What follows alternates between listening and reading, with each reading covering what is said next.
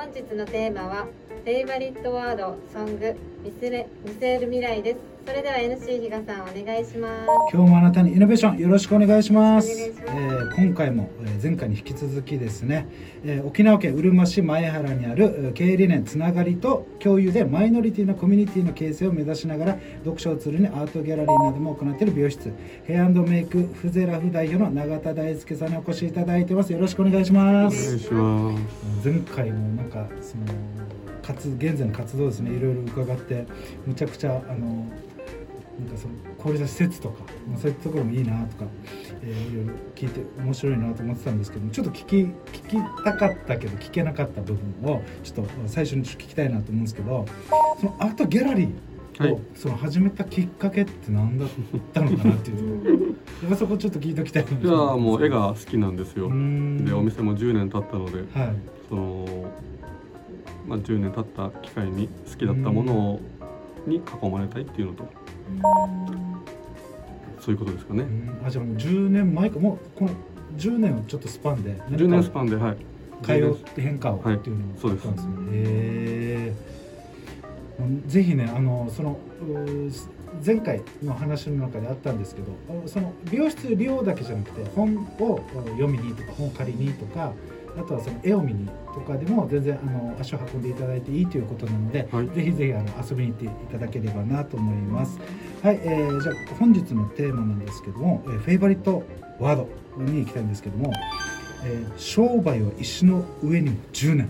うんこれ初めて聞いたんですけども、はい。僕も初めて聞きました。あそうそうそう聞かされてからです。ね。はい。はい。これいつ頃聞いたんですか？おお店始めるときにはい。そのこのお世話になってるお客さんのお母さんからちょっといただいたんですけど、はい。でその大阪のはい。方なんですけど。ではい。お店始める前にこの家具の買い付けとかはい。本とか仕入れとかいろいろあったんで、い。ちょっと旅行で大阪行った時にそのお客さんのお母さんが営んでいるはいお店に顔を出したんですよ、はい。まあ、その時初対面だったんですけどなんかそのお客さんがううちのおかんと長瀬さんはすごい気が合うはずだから ぜひうどん屋さんや営んでたんですけど、はい。うどん屋さんに行って話してこいと、だから商売のいろは聞けるはずだからっつって、うん。じゃあ行ってきますっつって行ってその時にもらったんですね。えー商売石の上にも10年、はい。やっぱそれぐらいしないとってことなんですね。経営って多分そのうん。3年じゃ全然物足りないし、5年でも全然ペイできないでしょみたいな、うん。とにかく10年は10年やればやっと軌道乗れるから、うん。とりあえず10年間はもうとにかく這いつくばって頑張る。うん。甘く見てたんで商売のことをそれでしたね。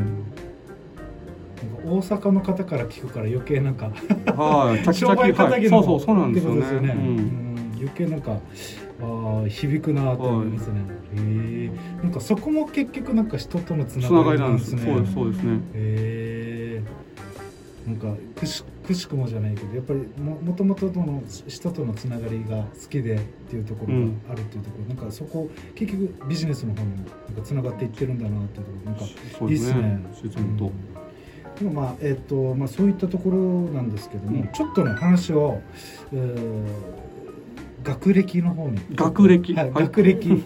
ちょっと行きたいんですけども、はいあのその美容専門学校はい行かれててもちろんその美容師免許を取られたってことですけど、うんこれどういう学生時代だったのかなっていう、学生時代、はい、どどういう学生だったのかな 夜間に通ってたんですよ。はい、あ夜間だったんはい、ですよ、夜間通ってたんで6時から9時まで3時間の学校か2年半。うん。で僕その美容学校に通う前に東京出てるんで。はいでみんなより遅れてるんですね。うん。同い年の子とかとは同期がちょっと1年ずれてるんでうん。下の子と一緒に学校い行きたくねえやと思ったんですようねん。昼間だと。うん。だからよ夜間行って夜間の方がななんだろう成人の人もいるし、うん。中卒の子もいてうん。なんかいろんな子がいたからもうそっちの方が多分楽しいかもと思って、うん。だから昼は美容室で働いて夜学校行ってで夜はまたバーで働いたりとか。ええ きつ若いからね、へうん若いからできましたね。今は嫌ですね。まあまあヘビーな 生活を送ってたんですそうですね。へえまあそんなですねあのーその永田さんなんですけども、まあ、好きなものがまあいろいろもちろんこう読書であるとか音楽鑑賞とか、まあ、料理とかお酒とかあるんですけどこれお酒ってどういったもの？これ毎日飲む感じなんですか？毎日飲んでましたけど、はい。今年ちょっと体壊しちゃって。ええでそれで体壊したというか、まあまあ、体壊して、はでちょっと太ったんで。でうん。平日の飲酒はやめようと。で週末だけちょっと飲むようにしてますけど、まあ、なんかもうワインだったりあワイン飲むワイン。今日もワイン買ってきましたよ。あのトーマワイン店ああそうですね。え初めて行きましたけど。えワイン派なんですよ。何でも飲みますよ。何でも、はい。なんかこれあれですか？飲みながら読書したりするんですか？元気があれば読めるんですけどね。やっぱり記憶がね記憶っていうか入ってこなくなるんでね飲みすぎる確かに、はい。なんかおすすめのなんか本ってあるんですか？とおすすめの。本 まあ一番今自分がハマってるとかあります？今僕い結構読み返す方が多いんですよね。新しいものを行くっていうよりか。はで、まあ、新しいものももちろん読むんですけど、はい。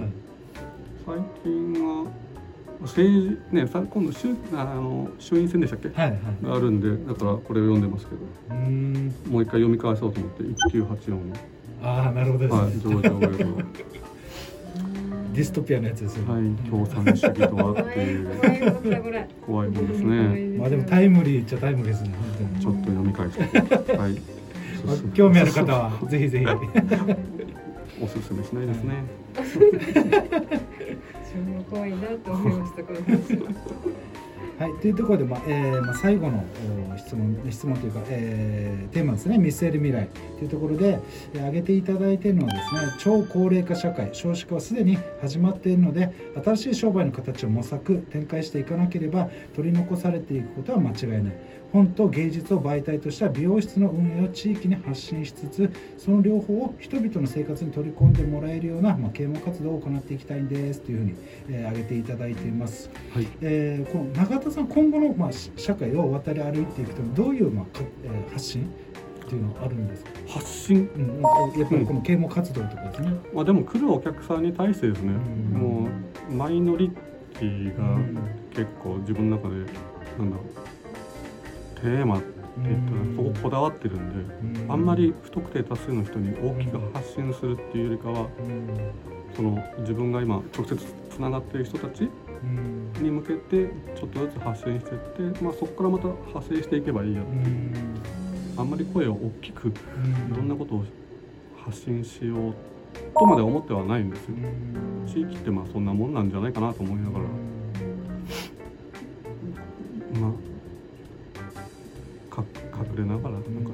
なんかあれですね大きく網を投げるというよりもなんかあのそのしっかりつながってるその線というか、えーつながりをしっかり濃くはい。太くしていくっていう感じなんですかね。そうですね。うーん。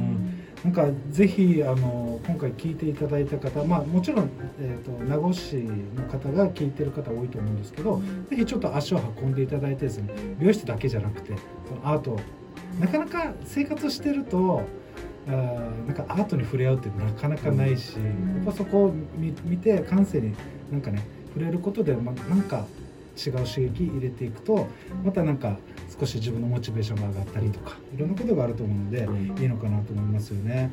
えっとまあ、今回ですね、まあえー4回、えーご出演いただいた中で、まあ、番組のご出演の感想ちょっといただいていいですか、ね、いやこんなにね深く突っ込んでくるとは思わなかったのでもうちょっと簡単な質問にしとね答えにしとけばよかったなと思います、ねはい、ありがとうございますはい、えーというところで、まあ、今回ですね、えー沖縄県、えーうるま市でですね前原で、えーヘアメイクフゼラフをおの美容室を営んでいます。代表の永田大輔さんにお越しいただきました。ありがとうございました。ありがとうございましたヘアメイクフゼラフ代表永田大輔さんへのご連絡先はお電話番号が098-989 0383-098-989-6383です。ホームページはフゼラフ沖縄で検索お願いします。場所はあのうるま市のイオン串川のすぐ裏の道になります、真裏ですね。はい。はい、はい、そして LSM レディオの過去放送は YouTube で LSM 情報と検索をお願いします本日は以上になります See you!